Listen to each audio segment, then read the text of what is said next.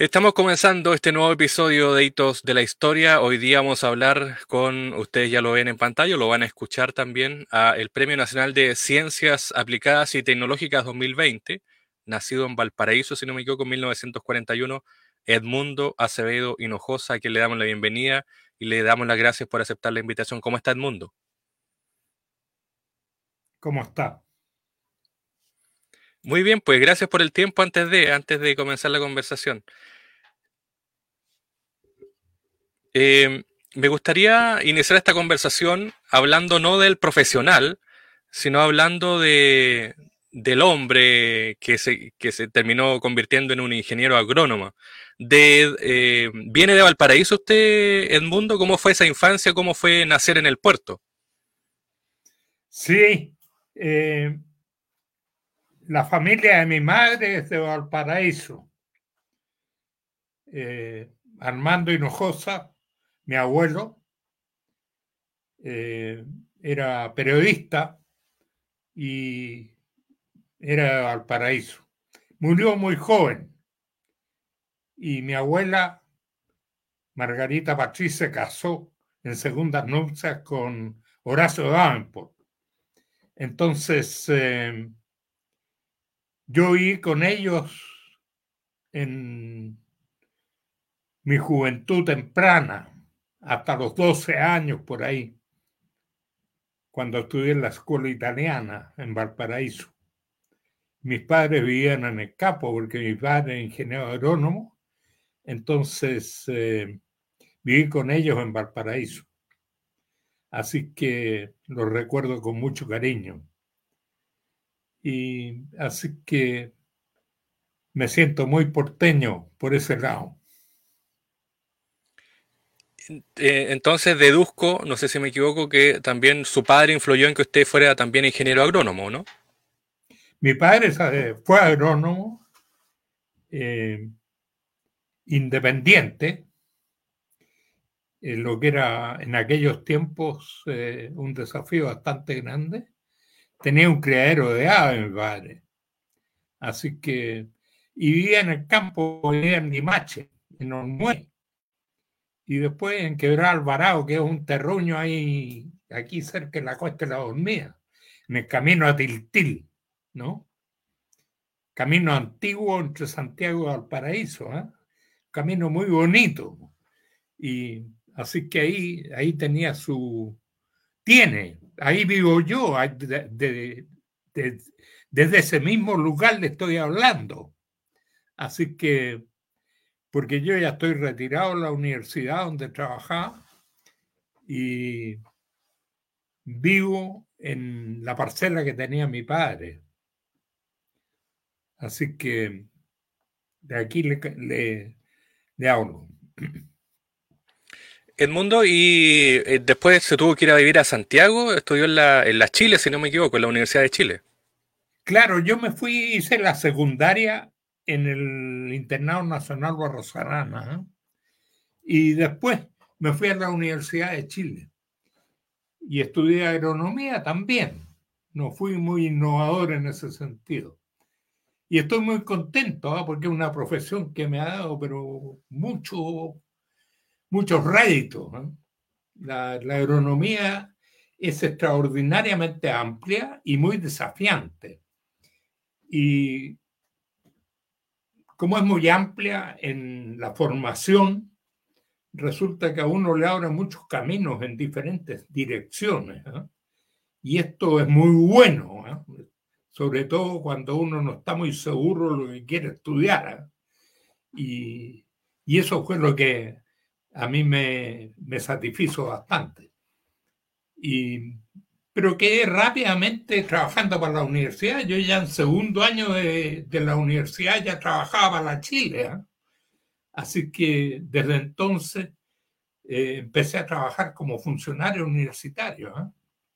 Primero como ayudante alumno, que en ese entonces eran contratados por la universidad. Uno tenía que hacer un concurso, a mí me acuerdo de una comisión muy importante ahí presidida por el decano ¿ah? de la época, que era un personaje re importante, porque este, este decano era ministro al mismo tiempo y qué sé yo, don Ruy Barbosa fue rector de la universidad también. Él presidía la, comisión, ¿eh? una cuestión bien interesante. Los profesores del, curso ahí, qué sé yo, y, y tuve que postular ayudante alumno. Y pasar, después de pasar unos exámenes, me nombraron ayudante alumno. Y así que empecé el año, después del segundo año de la universidad, empecé mi carrera universitaria. Y en eso... académico. y eh, tengo entendido que también eh, fue al extranjero a estudiar, no? Sí, claro. Pero me recibí ahí precisamente hace la semana pasada nos juntamos en el curso 60 años de egresados de agronomía. Así que egresamos al año 63.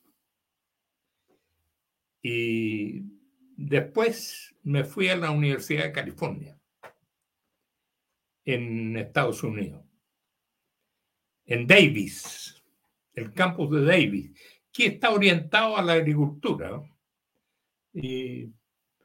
pero es una orientación muy, muy especial porque eh, las ramas más importantes son bioquímica, qué sé yo. Entonces, ustedes saben, nos llevan muchos años de ventaja en el desarrollo los norteamericanos, también en el campo universitario. Sí. Hasta el día de hoy ya, Y en ese sentido, Edmundo, bueno, eh, 1963, estamos hablando de, un Chile distinto. Em, eh, ¿Cómo miraba usted también los 60 a propósito de lo que ocurrió en Chile, que tuvo una, particularidad que, a propósito de que usted es agrónomo, tuvo la particularidad de la reforma agraria, que este em, tratar de acelerar procesos en la agricultura chilena, que era una agricultura, no sé si eh, más conservadora o más tradicional. ¿Cómo vio todo ese proceso usted durante esa década de los 60?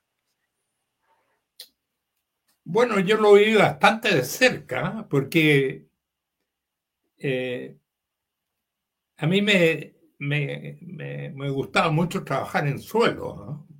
Yo fui ayudante de suelo y resulta que mi profesor guía en la universidad fue el doctor, el profesor Valdés, y él era profesor de suelo, y era muy conocido por su habilidad para realizar mapas, ¿ah?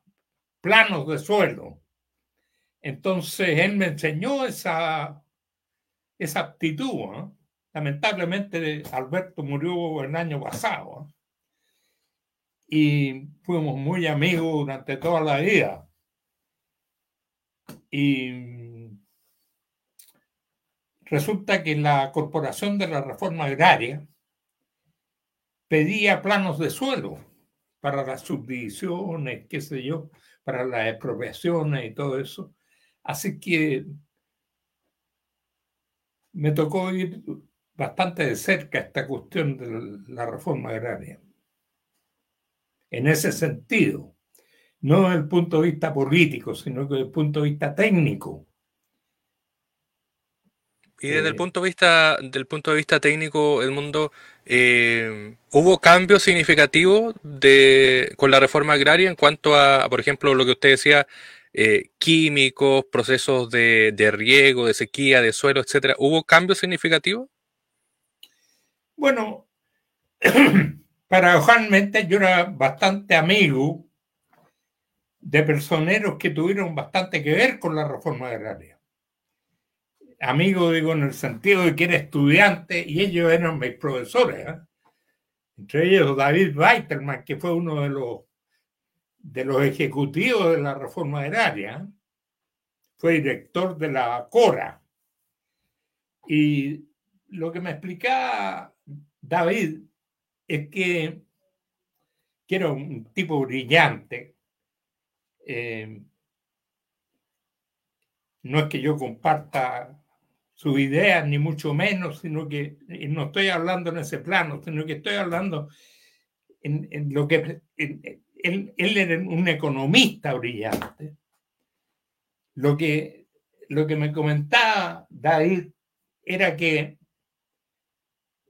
eh, el objetivo de la reforma agraria era precisamente incorporar al área económica a, un, a, una, a, una fracción importante de la sociedad chilena que no estaba totalmente incorporada, ¿no es cierto?, a la parte social y económica del país.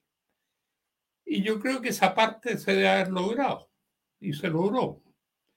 Y se logró no desde el punto de vista productivo. Si, usted, si uno lo mira desde el punto de vista productivo, eh, la reforma agraria yo creo que fue, era un fracaso. Cuando uno mira los indicadores de producción es un fracaso. Pero si lo mira del, otro punto de vista, yo creo que se, se logró un efecto positivo. ¿no? Ahora, eh, tuvo un costo social para parte de la sociedad también importante, ¿no? Eh, hay que... Es, este asunto de la reforma agraria es un asunto muy complejo, eh, no es un asunto simple. Así que, de hecho, eh, a mí no me gusta, la verdad, hablar mucho sobre este tema, porque debido a su complejidad, entonces cualquier cosa que uno diga siempre eh, es incompleta, es incompleta y si es incompleta es injusta, ¿no es cierto? No, no cubre lo que tiene que cubrir, ¿no? Eh, el resultado final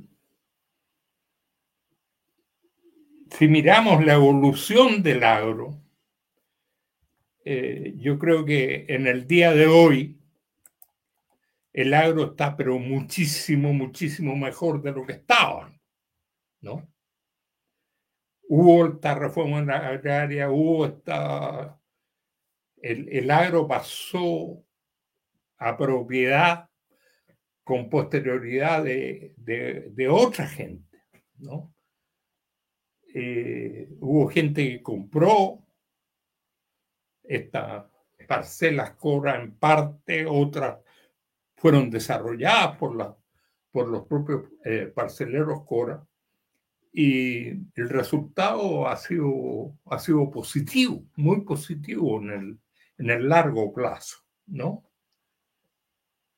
Eh, si usted me, si uno lo mira al día de hoy, comparado a lo que había el año en aquellos años, ¿no? Yo creo que la evolución del campo ha sido muy positiva. Pero las políticas son totalmente diferentes, ¿no? En ese entonces hay una sustitución de importaciones, ahora hay una, una, una orientación del campo totalmente hacia la exportación, ¿no?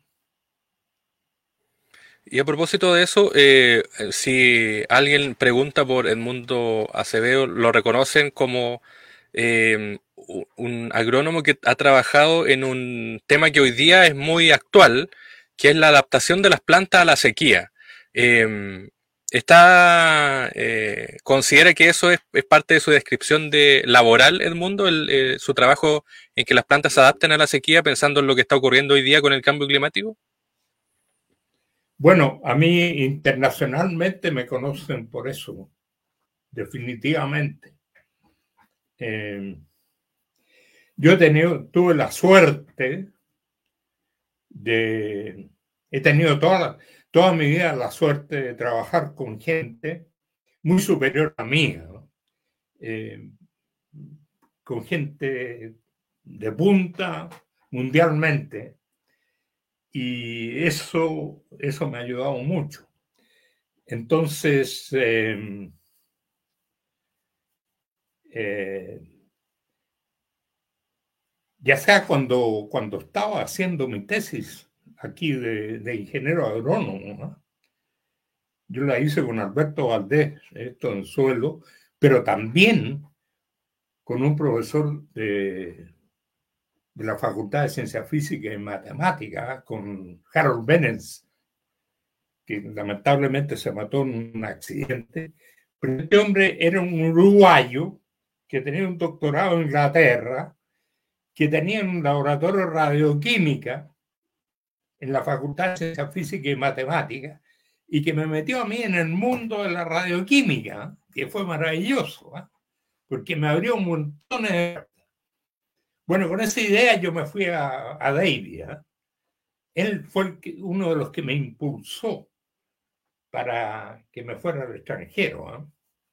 Y me fui a, a David, pero allá caí el departamento de ciencia e ingeniería del agua, eh, porque Suelos tenía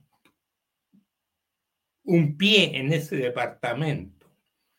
Y ahí otra vez tuve la suerte, hombre, de caer en, manos de gente extraordinaria y que me llevó también a, a, cuestiones extraordinariamente buenas, porque fueron mundialmente reconocidas, de, del rol de la presión hidrostática en las células vegetales eh, desde el punto de vista de, la fisiología vegetal. Yo estaba estudiando suelo, ¿ah? pero fue tanto el aspecto de fisiología que terminé estudiando suelo, pero haciendo mis tesis en fisiología. Y fue maravilloso aquello. ¿ah? Eh, Eh, fuimos reconocidos eh, por ese trabajo internacionalmente. Y después también ¿ah? seguimos siendo reconocidos porque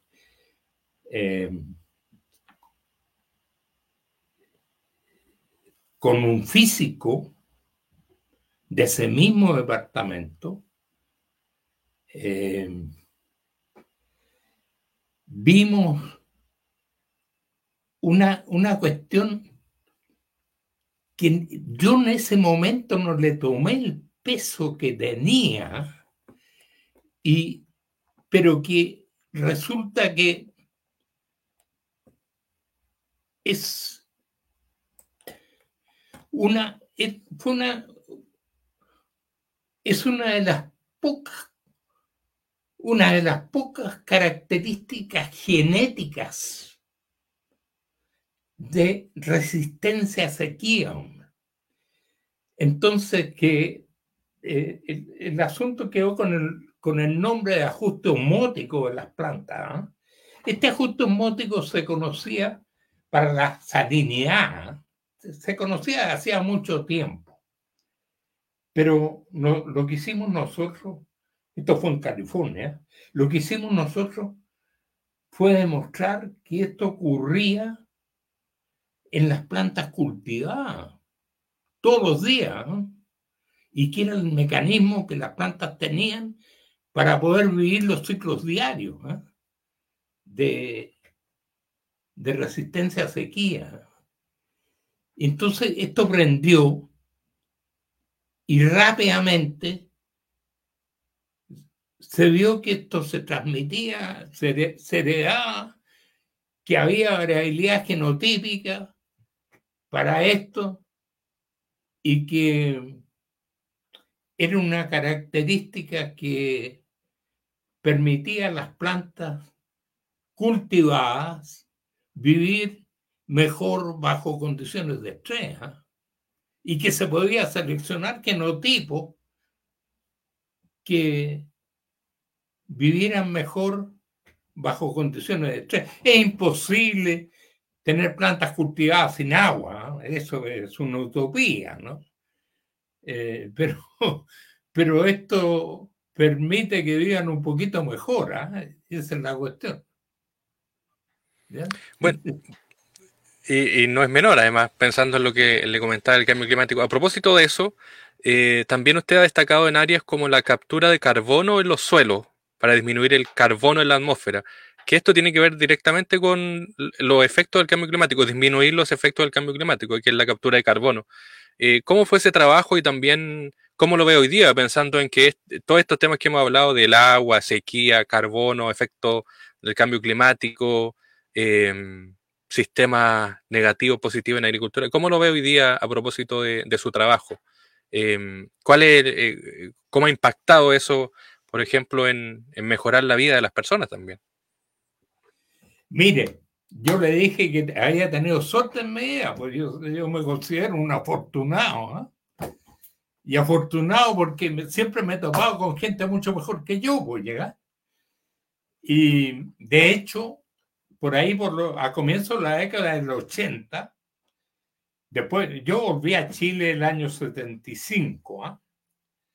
Después de haber estudiado en el extranjero. Y por ahí, por el año 80 y 83, por ahí, un poco después, me fui a, a estudiar, a, trabajar, perdón, a un sistema que se conoce con el nombre de que está adosado al Banco Mundial, que es un sistema de centros internacionales que se preocupan de la alimentación mundial, ¿no? Y hay uno me fui a trabajar a uno de estos centros que se preocupa de la sequía que está en el Medio Oriente y cuya base estaba en Siria. Estaba, le digo, porque esto fue antes que destruyeran Siria. Usted sabe que hubo una guerra ahí, qué sé yo, y una destrucción. Ese centro se llamaba Icarda.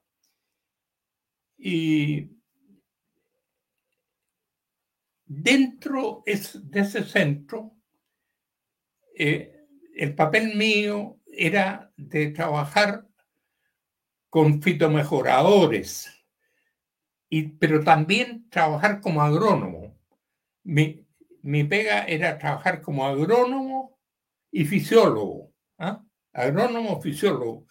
Entonces, había que encontrar caracteres que permitieran a, a los fitomejoradores seleccionar mejor plantas resistentes a sequía, pero a la vez había que, desde el punto de vista agronómico, había que ver cómo las plantas pudieran vivir mejor bajo condiciones ambientales adversas.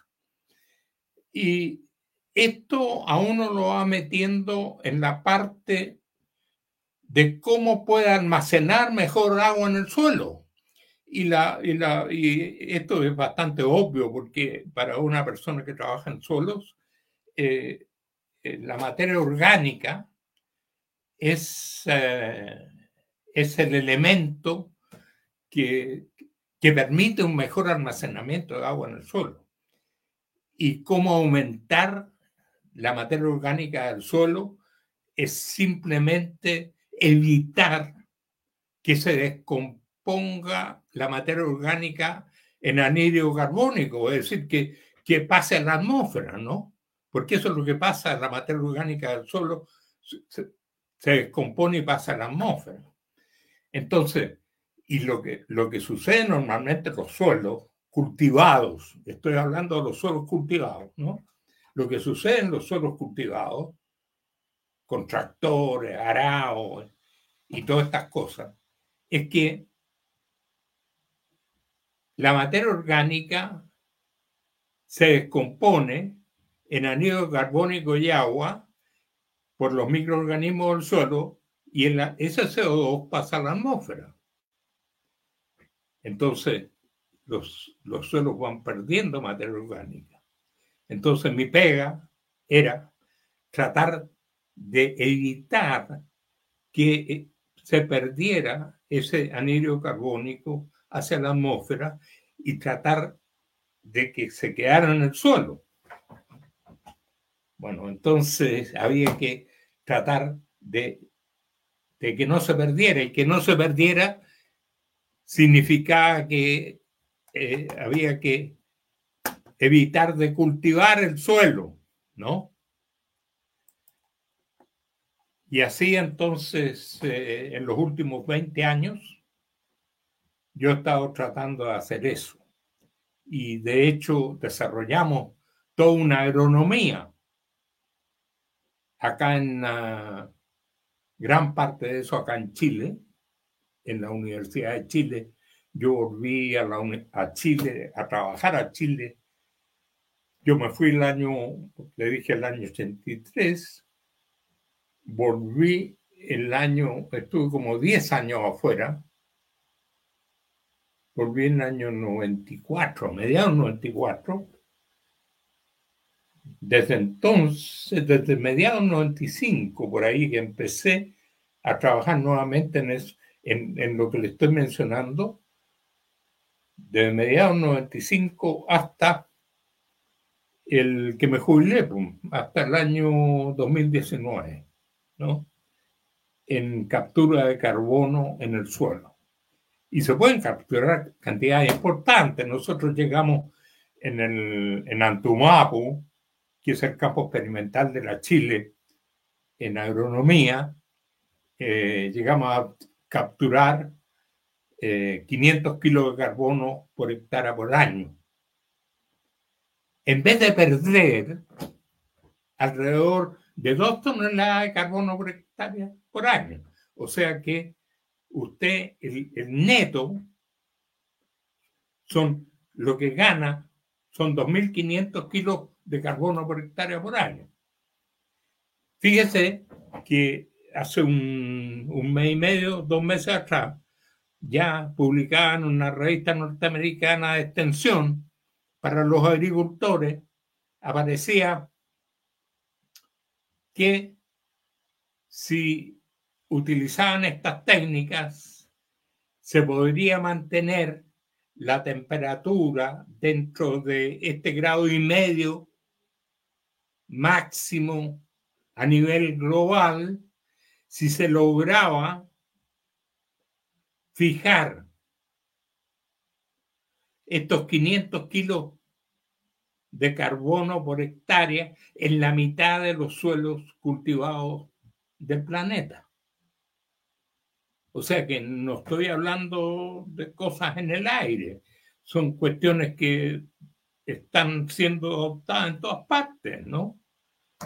Eh, Chile es uno de los países que ha sido pionero en esto y no por investigadores como yo, ¿ah? que hemos ido detrás de esto. En Chile, un señor Carlos Croeto, en Concepción, partió con este tipo de agricultura, pues. Por ahí, por el año 70, ¿no? Es pionero. Estuvo en Estados Unidos, lo invitaron de 20 partes. Don Carlos, yo, yo conocí a Carlos, eh, le llevaba cursos todos los años. Eh, visitábamos su punto, el punto Chequín. Eh, nos recibía, recibía a todo el mundo, Carlos, en bellísima persona y un fondo precioso en la cordillera de la costa, todo erosionado alrededor y él había recuperado, logrado recuperar su, su predio, eh, capturando carbono y evitando que la materia orgánica se fuera al aire ¿eh? y almacenando agua al mismo tiempo. Es, eh, es, un, es una belleza lo que se puede lograr, pero se requiere bastante paciencia y bastante trabajo. Y a propósito de, trabajo y paciencia, Edmundo, también otro tema eh, por el cual se, se, reconoce también su trabajo es eh, la investigación de este árbol, el tamarugo que también es un trabajo que desarrolló ahí. ¿Cómo fue llegar a, investigar, a trabajar eh, con este árbol eh, de la Pampa, obviamente el Tamarugal del norte de Chile, pero que tiene obviamente un impacto en nuestro país? Bueno, aquí caemos de nuevo. le dije que tenía suerte yo. Eh, el año 60 y... 69, 1969. Yo volví por un año o dos, dos, dos años a Chile. Había hecho mi maestría en California y volví a Chile. Y me topé con doña Fusa Sutsuki, que era una profesora, pero muy extraordinaria de nuestra facultad, de la Facultad de Agronomía de la Chile. Y doña Fusa me dice, mira el mundo, eh, entre paréntesis, curioso, doña Fusa había sido compañera de curso de mi madre en el Liceo 1 de Niña de Santiago. Eh, no sé en qué parte, pero se habían juntado ahí en, un periodo de tiempo. La cosa es que eh, conocí a mi madre y esto facilitó nuestra, relación, en fin, y doña Fusa eh, me dice, mire, me, estoy, me han pedido que estudie la evapotranspiración del tamarugo en la pampa del tamarugal. Me lo ha pedido Corfo. Y yo me encuentro con que este árbol, en vez de estar evapotranspirando, es decir, perdiendo agua en la atmósfera, resulta que está almacenando agua en el suelo. Pucha, yo venía llegando a California y para mí estas cuestiones no, le, juro que no, no, no, suman uno más uno, dos. Entonces me entusiasmó inmediatamente doña Fuso, porque ella había usado tritium, había aplicado tritium a la atmósfera, había puesto unas carpas inmensas de plástico, había aplicado agua triteada en la atmósfera, debajo de esas carpas, y había encontrado en el suelo, había encontrado, oiga, eh, su tritium, chita. Entonces dijo, bueno, este arbolito entonces me está chupando el árbol de la atmósfera y lo está almacenando en el suelo. Yo dudaba de la cuestión, venía con toda la teoría, las, lo que había aprendido en California y de acuerdo a la parte físico-química del asunto y biofísica del asunto, a mí no me calzaba mucho. Pero había que demostrarlo en alguna forma. Y yo tenía amigos, porque había sido, por la parte de radioquímica, había sido asesor de la Comisión Chilena de Energía Nuclear. Entonces me fui a la Comisión Chilena de Energía Nuclear. Y ahí me topé con un distinguido colega chileno químico. Y este colega me dice, oye, oye, mundo, me dice, pero si se puede trazar el origen del agua, pues Oye, ¿cómo, cómo dejo? Oye, me dice, pero si, si nosotros podemos, el, cada origen de agua tiene una marca en cuanto a deuterio y oxígeno 18. ¿No? Entonces, si nosotros medimos el deuterio y el oxígeno 18 del agua que hay en el suelo, medimos el deuterio y oxígeno 18 del agua subterránea, el deuterio y oxígeno 18 del agua en la atmósfera, sacamos agua en la atmósfera, sacamos agua subterránea, sacamos la ramilla, sacamos agua de todas las partes estas, lo hicimos, ¿no? Bueno, el resultado, oiga, que eh, encontramos que el agua que había en el suelo tenía la misma composición en deuterio y oxígeno 18 que el agua subterránea.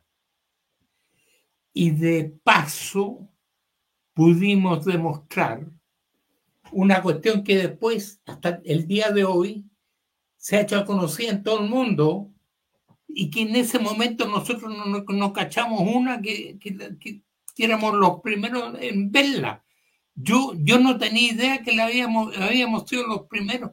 Una vez en un, en un congreso fotosíntesis en Portugal, un señor, porque presentamos este, este trabajo en un, en un, congreso en FAO. Entonces, este, un señor me dice, ah, usted hace de dónde? Sí, de Chile, me dijo, sí, de Chile. Ah, ya, ¿Por qué le vino y por qué me conoce usted?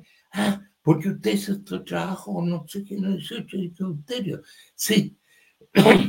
claro, le dije yo, ah, pero usted no sabe, me dijo, que el primero que hace ese trabajo y demuestra que las raíces pivotantes de la napa pueden absorber agua y depositarla en el suelo en la parte superior. o sea, pueden funcionar con lo que el día de hoy se conoce con el nombre de ascensor hídrico. O sea, en una misma planta, las raíces pivotantes pueden absorber agua y depositarla en la parte superior. Fíjense, todo eso gracias a haber trabajado con la profesora Suzuki, gracias haber trabajado con este colega brillante de la Comisión Chilena de Energía Nuclear, químico, que el día de hoy, ojalá pudiera ver esto, vive en, ah, no sé si está viviendo todavía en Canadá, porque se fue a trabajar a una universidad en Canadá, pero ya está jubilado y vive una parte en Chile, otra parte en Canadá. Y en fin, eh, gracias a, haberlos conocido a ellos. Fíjese. Por último, Edmundo, eh, hemos hablado obviamente de su trayectoria. Eh, ¿Le gusta hoy día, de manera personal, se lo pregunto, su opinión personal, ¿le gusta hoy día el desarrollo agrícola de Chile? Es decir, cómo ha estado trabajando, las innovaciones, el proceso de cultivo, de, plantación, etcétera, o se puede hacer más, o hay que virar hacia algún otro tipo de agricultura eh, distinta. ¿Cómo lo ve hoy día 2023 el proceso agrícola chileno? Mire, Chile encontró un nicho. Nosotros antes teníamos, mire, Chile se globalizó en agricultura mucho antes que el país se globalizara en todas las otras cosas, ¿no? Y afortunadamente fue así, porque mucho antes, antes nosotros teníamos sustitución de importaciones, es decir, tratábamos de cubrir nuestras necesidades de trigo, maíz, cuando resulta que hay otros países que lo, que lo producen mucho mejor que nosotros. Argentina produce trigo y maíz mucho, con mucho más facilidad que producimos nosotros, ¿no? Eh, entonces, eh, podemos traerlos de allá y nosotros podemos producir eh, frutas, hortalizas, flores, eh, mucho mejor, gracias a nuestro clima mediterráneo. Nosotros, usted sabe que Chile central, esta parte agrícola que tenemos, que va desde la región metropolitana hasta un poquito más al norte de Puerto Montt, ¿no? esta parte agrícola es eh, mediterránea. O sea, llueve fundamentalmente en invierno y no llueve tanto, o prácticamente no llueve en primavera, verano, ¿no? Y nos permite eh, tener esa producción de, de fruta de alta calidad cosa que no sucede en el resto de América Latina, ni, ni de América en general. Fíjese que la única parte que yo he conocido en América que es así es el oeste de México, en Sonora. Ahí hay una parte que se semeja, pero que no es mediterránea tampoco. Se asemeja un poco al clima de Chile, pero no es totalmente el clima de Chile, ¿no? Así que gracias a eso nosotros somos grandes productores y exportadores y no nos pueden competir. Gracias a eso tenemos grandes calidades en vino, ¿no? Bueno, entonces eh, yo creo que tenemos que seguir por esa ruta y seguir explotando esa ruta, ¿no? Pero, dicho eso, resulta que los desafíos que tenemos por delante son muchísimo más altos, cada día mayor. ¿Por qué? Porque tenemos que encontrar la forma de producir más y mejor en ciertas zonas de Chile que no se prestan para la producción de, de la que le estoy hablando, que es el Valle Central, ¿no? Me estoy refiriendo fundamentalmente al secano costero, me estoy refiriendo al secano interior, que están subdesarrollados en esta materia. Están fundamentalmente en, el área, eh, está siendo explotada por eh, bosques, ¿no? Donde se puede, pero hay una cantidad enorme de, propiedades de secano que requieren de un mayor desarrollo. Nosotros en mi laboratorio, yo creé el laboratorio de relación soldado-planta de la Universidad de Chile, en mi laboratorio, de, que ya no es mío, ya pues ya, a pesar de que soy profesor emérito, ¿ah? eh, me invitan a hacer clases de repente, eh, eh, tratamos de, crear un centro para el desarrollo del secano, pero no, no nos fue bien, ¿eh? no nos fue bien. No ha tenido prioridad el secano en Chile. En Chile eh, la prioridad siempre se le ha llegado a las áreas regadas. Entonces, no hemos tenido prioridad. Pero porque toda esa zona requiere ser desarrollada, ¿no? Requiere ser desarrollada desde el punto de vista agrícola. Em, tenemos un agravante más el día de hoy que con mayor y mayor exigencia de sustentabilidad, lo que se llama sustentabilidad, involucra una cantidad enorme de cosas. ¿No? Eh, la parte ambiental es extraordinariamente exigente, ¿no? En todo aquello que nosotros desarrollamos desde el punto de vista agronómico. Entonces la agronomía eh, requiere cada vez una mayor y mayor fineza, por así decirlo, en su desarrollo, ¿no? Me encantaría estar partiendo de nuevo, le porque los desafíos son inmensos. Conversaba precisamente hoy día a la hora de almuerzo que la población mundial sigue creciendo, las demandas de alimentos siguen y porque en, todas partes usted escucha cómo los alimentos van subiendo de precio, pues.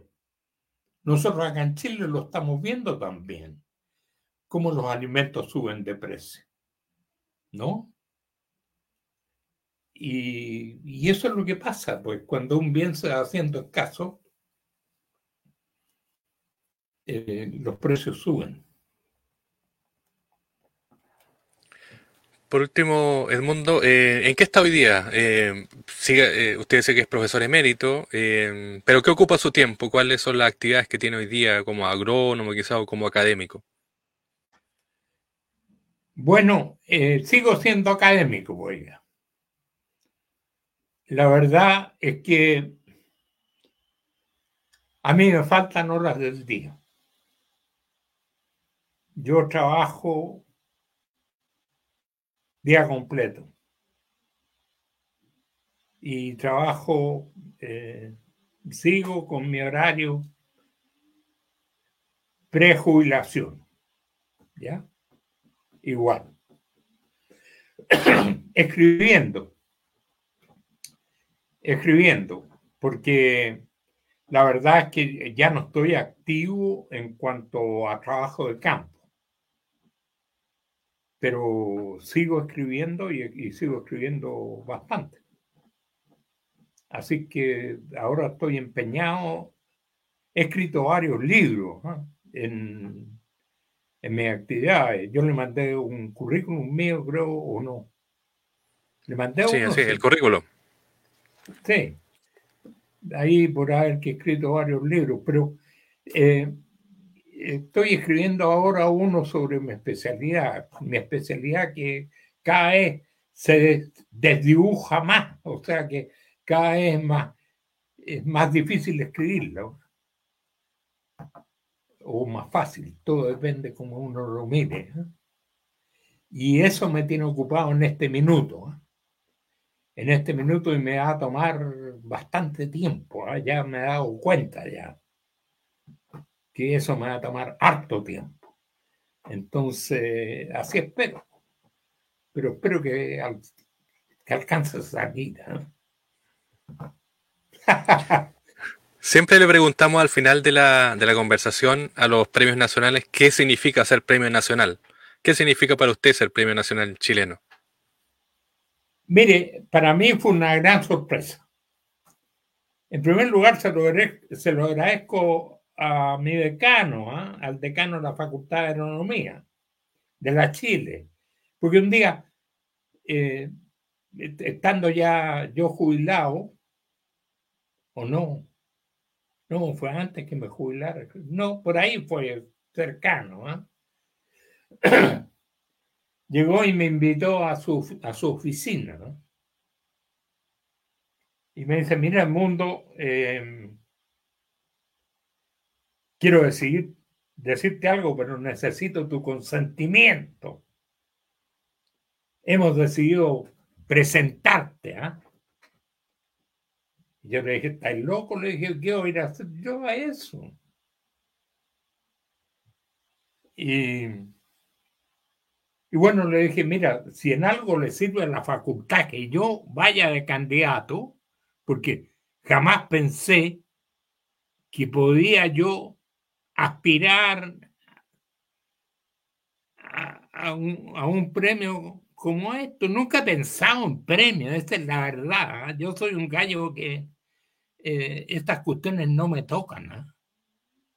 Entonces, si usted me pregunta qué es lo que se siente. La verdad es que no siento nada, pero eh, no me tocan los premios. Pero por eso le estoy contando lo que le dije a mi si, si, la facultad le, le, si le sirve de algo, usa mi nombre, ya. Pero ahí tiene usted la sorpresa, porque después me enteré de esto. Y, y bueno, eh, yo creo que más han gozado mis hijas, mi señora, es decir, más mi familia. Eh, y, y, yo de, de, definitivamente agradezco a quienes han tenido la confianza en pensar que yo no voy a defraudarlo. Porque en entrevistas como las que usted me ha hecho u otras personas me han hecho, eh, yo puedo defraudarlos y, espero no hacerlo, sino que simplemente, porque ahora, así como estoy hablando de, de adentro, ¿no? Sin diciendo lo que pienso, como siempre lo he hecho. Muy bien, pues Edmundo Acevedo Hinojosa, Premio Nacional de Ciencias Aplicadas y Tecnológicas 2020, ingeniero agrónomo y académico, profesor emérito de hecho de la Universidad de Chile. Eh, muchas gracias por el tiempo, éxito en sus proyectos y gracias por compartir parte de su trayectoria con nosotros y con la gente que nos escucha o, nos mira. Gracias a usted ¿ah? y por la paciencia de escucharme. Muy bien, pues Edmundo, un abrazo y gracias